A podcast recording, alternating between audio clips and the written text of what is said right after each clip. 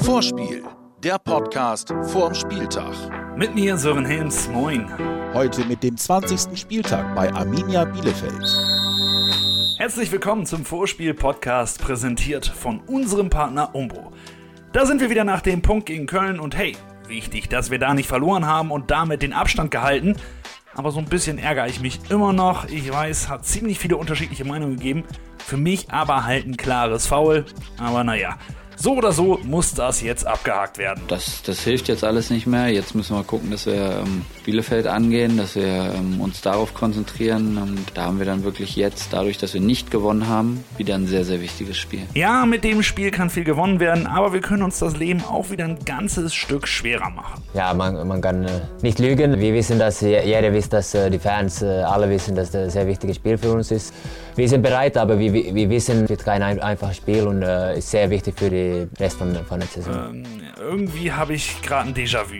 Naja, ich habe jedenfalls auf die Tabelle geschielt und gerechnet. Mit einem Sieg wären wir mal so richtig vom Relegationsrang weg. Kann ich verstehen, nur ähm, es bringt nichts. Es ist einfach leider Fakt, es bringt nichts, jetzt sich zu überlegen, was wäre wenn oder wie groß kann man den Abstand gestalten. Äh, man kann auch genauso die Frage stellen oder andersrum stellen, wenn Arminia gewinnt, sind es zwei Punkte. Also das ist, äh, ist ja genauso. Und äh, deshalb bleibt jetzt nicht, ich stehe nicht in der Kabine und sage, Männer, und jetzt äh, noch 18 Punkte und dann haben wir es, sondern dann geht es wirklich nur um Bielefeld und das, was wir dann machen wollen. Moment mal, das hatten wir doch schon alles. Und die Zahlen stimmen auch nicht. Das passiert unserem Coach normalerweise nicht.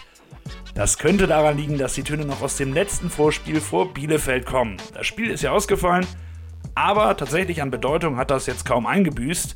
Bei einem Sieg wären wir elf Punkte weg vom Relegationsrang. Klingt schon fast so ein bisschen nach Vorentscheidung. Nach dem Spiel am Mittwoch wird äh, uns keiner den Gefallen tun, dass die Saison vorbei ist. Äh, was heißt Gefallen? Ich will gar nicht, dass die Saison vorbei ist. Wir haben noch ein bisschen was vor. Aber äh, es wird einfach nicht passieren. Und äh, dementsprechend äh, ist gar nichts äh, vorbei.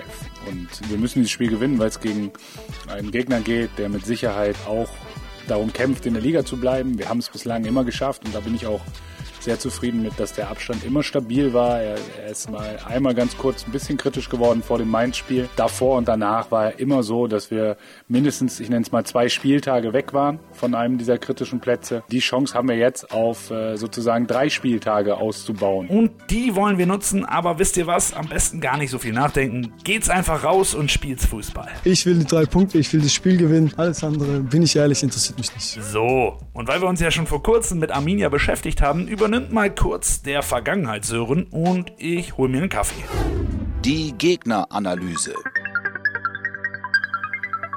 Arminia Bielefeld. Nach dem Abstieg 2009 sind sie wieder da. Aber Vorsicht, die spielen jetzt wirklich nicht wie ein klassischer Aufsteiger. Jetzt ist es so, dass Arminia auf jeden Fall eine Mannschaft ist, die eher untypisch eine Mannschaft in der Tabellenregion extrem mutig hinten rausspielt. Extrem mutig. Es ist sehr, sehr schwer, Zugriff auf sie zu kriegen, nach wie vor. Vielleicht der spielstärkste Torwart der Liga mit Ortega. Äh, das ist ein zusätzlicher Feldspieler. Ähm, das heißt, es wird sehr, sehr schwer sein, sie zu pressen. Wir kennen das auch aus dem Hinspiel. Da haben wir es eine Zeit lang hingekriegt.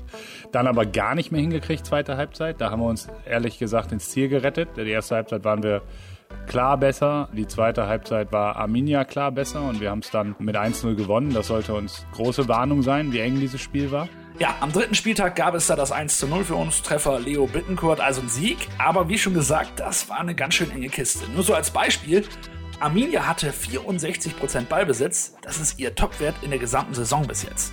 Das hat sich natürlich alles noch nicht geändert. Aber jetzt übernehme ich, weil es hat sich schon was getan. Seit dem ausgefallenen Spiel wurde natürlich gespielt. Arminia hat in vier Spielen zwei Punkte geholt, also zwei Unentschieden, ein 3 zu 3 gegen Bayern. Nicht ganz schlecht und letzte Woche ein 0 zu 0 gegen Union. Die größte Neuerung ist aber wohl auf der Bank zu finden. Nicht mehr Uwe Neuhaus coacht das Team, sondern Frank Kramer. Der hat aber schon bei seinem ersten Spiel gegen Union gezeigt, dass Arminia weiter mutigen Fußball spielt. Was natürlich ein bisschen ein anderer Ansatz war, war das Verteidigen jetzt gegen, gegen Union. Grundsätzlich muss man, muss man schon sagen, ähm, dass ich sie auch unter Uwe Neuhaus als sehr stabil empfunden habe. Und so waren sie auch am vergangenen Sonntag sehr stabil. Ähm, und ähm, ja, es ist schon so, dass die Spielvorbereitung natürlich ein bisschen eine andere ist. Man schaut mal, was der Kollege an anderen Stationen gespielt hat. Ähm, ja, versucht so ein bisschen sich hineinzuversetzen, wie er das Spiel denkt die Spiel Spielvorbereitung, die eigentlich schon fertig war, weil wir, wir saßen ja eigentlich schon fünf Stunden vor Anpfiff in Bielefeld. Die ist natürlich jetzt nicht mehr dieselbe, ist ja auch klar. Und äh, Situation hat sich seitdem verändert. Deshalb ist es schon immer ein bisschen, ja, nicht keine Routine, wenn, wenn beim Gegner der Trainer gewechselt wurde, äh, leider gewechselt wurde. Ist immer, immer ein blöder Moment. Und äh, ja, von daher hat sich schon ein bisschen was verändert, aber wir schauen da auch viel auf uns, muss man sagen. Und genau das, das machen wir jetzt auch. Das Werder Lazarett.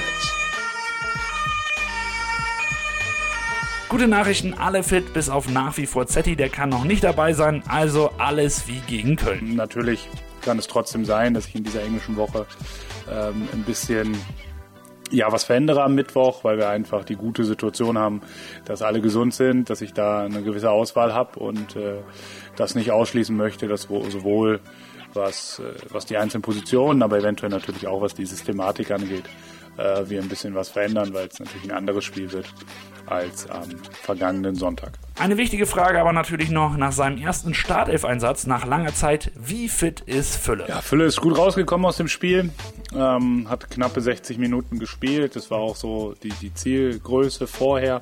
Und äh, er ist auf jeden Fall in der Lage, in allen drei Spielen diese Woche zum Einsatz zu kommen. Wie und wie lange, das werden wir dann, werden wir dann sehen.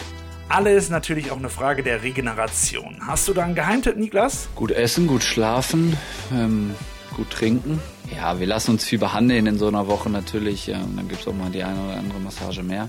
Ähm, da leisten unsere Physio, äh, Physios dann eine besondere Arbeit und äh, das ist halt noch was, was man machen kann. Aber ansonsten einen seriösen Tipp hätte ich jetzt nicht mehr. Naja, egal. Hauptsache, es läuft irgendwie. So, und als nächstes haben wir wieder ein kleines Déjà-vu. Unsere Schnellfragerunde tatsächlich immer noch aktuell. Vier Fragen an Maximilian Eggestein. Was kommt dir bei Arminia Bielefeld als erstes in den Sinn? Stefan Ortega. War ich vor vier oder fünf Jahren, waren wir mit ein paar Freunden zusammen auf Ibiza. Wie sehr musst du ohne Davy jetzt anders spielen? Ja, man, man war einfach eingespielt mit Davy. Ne? Also wir haben äh, uns schon eingespielt gehabt, deswegen hat das ganz gut funktioniert. Aber äh, die Jungs, die jetzt da sind, machen das auch gut. Deswegen, ja, kein Problem. Wie ist es, gleichzeitig ein junger, aber auch erfahrener Spieler zu sein? Im Spiel gegen Gladbach habe ich geschaut. Bei der Ausstellung war ich genau die Mitte. Ja, fühlt sich ab und zu schon mal älter, als man wirklich ist. Und ist einfach schön, dass man jetzt solche Sachen wie Bälle tragen und so nicht mehr machen. Wie kommst du mit englischen Wochen klar? Gut, da merke ich dann doch, dass ich noch zu den Jüngeren gehöre. Kurz vor Schluss erlaubt mir noch einen kleinen Ausflug in die restliche Fußballwelt. Yogi Löw wird ja nach der EM aufhören, jetzt rausgekommen. Mit den vielleicht mit größten Verdiensten um den deutschen Fußball, die es überhaupt gibt. Er hat, glaube ich, eine Epoche geprägt.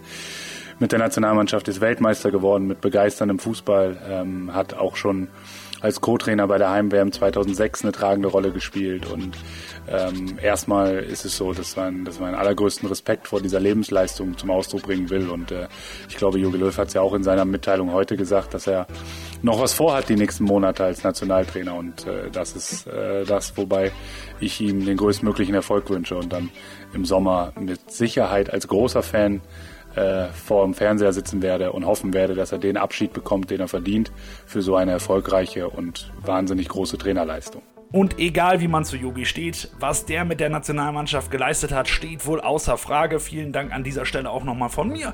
Deswegen hoffen wir doch alle, dass wir das Ding im Sommer dann nochmal mit ihm zusammen gewinnen. Und natürlich hoffen wir, dass wir das Ding in Bielefeld gewinnen. Ich will die drei Punkte, ich will das Spiel gewinnen. Alles andere, bin ich ehrlich, interessiert mich nicht. Und natürlich glaube ich dran, wir packen das. Das wird aber auch nicht einfach. Das weiß auch der Ailton von vor vier Wochen. Das ist nicht Kugelblitz, das ist Ayrton-Anekdote. Das Problem, das äh, Werder Bremen, ich denke, das ist von meinen. Ja, gegen Arminia Bielefeld, das ist eine, ne, ist immer sehr lange Zeit in der zweiten Liga, das ist, wir uns das Werder Bremen, ne, wir uns das besser, wir, wir uns das Spiel gewinnen ohne Problem. Das, die Werder Bremen denken vielleicht, vor dem Spiel.